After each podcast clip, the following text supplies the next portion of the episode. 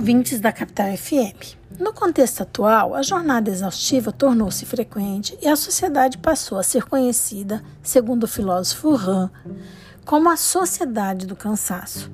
Nessa sociedade, verifica-se a exaustão como um fato natural. A autocobrança, a violência da positividade, a exposição excessiva a informações, o esgotamento mental, a cobrança por alta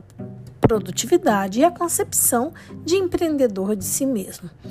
Tudo isso leva as pessoas ao esgotamento profissional, com consequências físicas e mentais. A Constituição de 88 traz entre seus fundamentos a dignidade da pessoa humana e o valor social do trabalho, ao mesmo tempo que estabelece uma série de direitos trabalhistas, os quais adquiriram status de direitos fundamentais, dentre eles a limitação de trabalho. Isso quando fixa como jornada ordinária aquela de 8 horas diárias e 44 horas semanais. Além disso, temos também o artigo 149 do Código Penal, que estabelece a jornada exaustiva como um dos meios de execução do crime de submissão à condição análoga de escravo. Segundo a portaria 1293 do Ministério do Trabalho, a jornada exaustiva é toda aquela forma de trabalho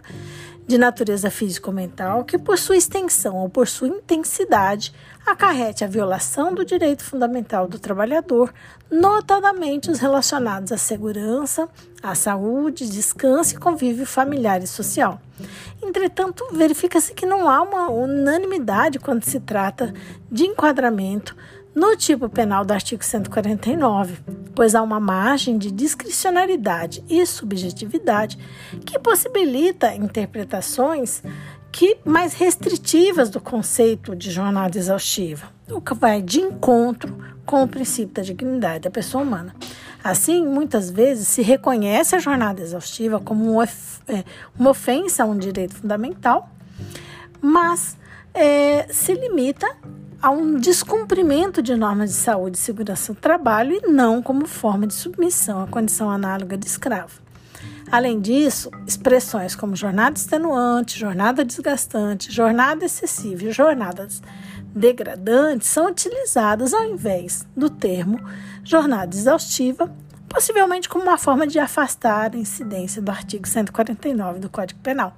Tem-se como exemplo uma ação civil pública proposta pelo Ministério Público do Trabalho de Mato Grosso, no TRT da 23ª Região, contra uma empresa de transportes em que, por meio de relatórios da inspeção de auditores fiscais,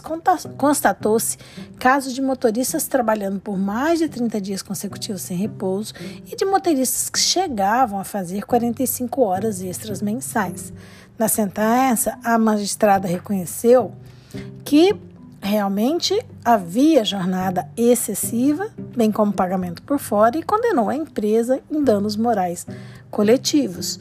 Mas o fundamento foi que houve um desrespeito das normas mínimas de saúde e segurança, uma vez que se descumpriu normas atinentes à jornada, o que expunha motoristas, os motoristas a riscos de vida. Já em, em sede recursal, né, o TRT da 23ª Região constatou realmente, né, mais uma vez, que a requerida desrespeitou normas de segurança e saúde dos trabalhadores, colocando em risco não só a vida dos seus motoristas, mas de todos os usuários das rodovias. Práticas que, que ficaram evidenciadas é, e reconhecido um dano moral coletivo indenizável por conta da ofensa à essência, à essência da coletividade, à dignidade humana e valor social do trabalho. Verifica-se assim a utilização da expressão jornada excessiva e o desrespeito às normas de saúde e segurança, mas não de jornada exaustiva e de condição análoga de escravo. Constata-se, assim, a necessidade da construção de uma jurisprudência constitucionalmente adequada e de uma definição mais precisa do conceito é, de jornada exaustiva enquanto elemento de identificação de trabalho escravo contemporâneo, a fim de afastar a subjetividade hoje adotada quando se trata do tema.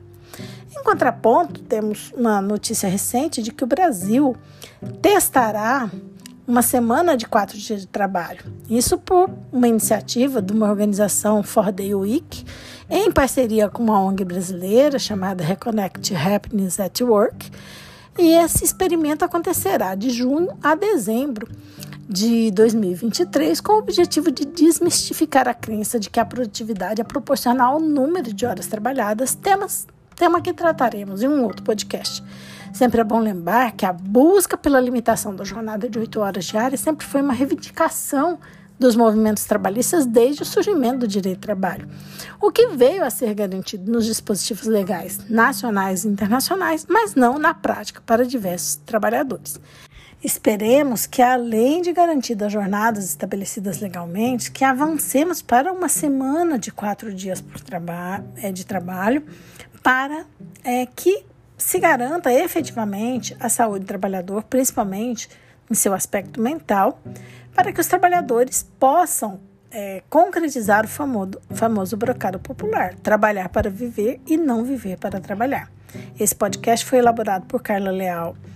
e Daiane Della Justina, membros do grupo de pesquisa sobre o meio ambiente do trabalho da UFMT, o GPMAT.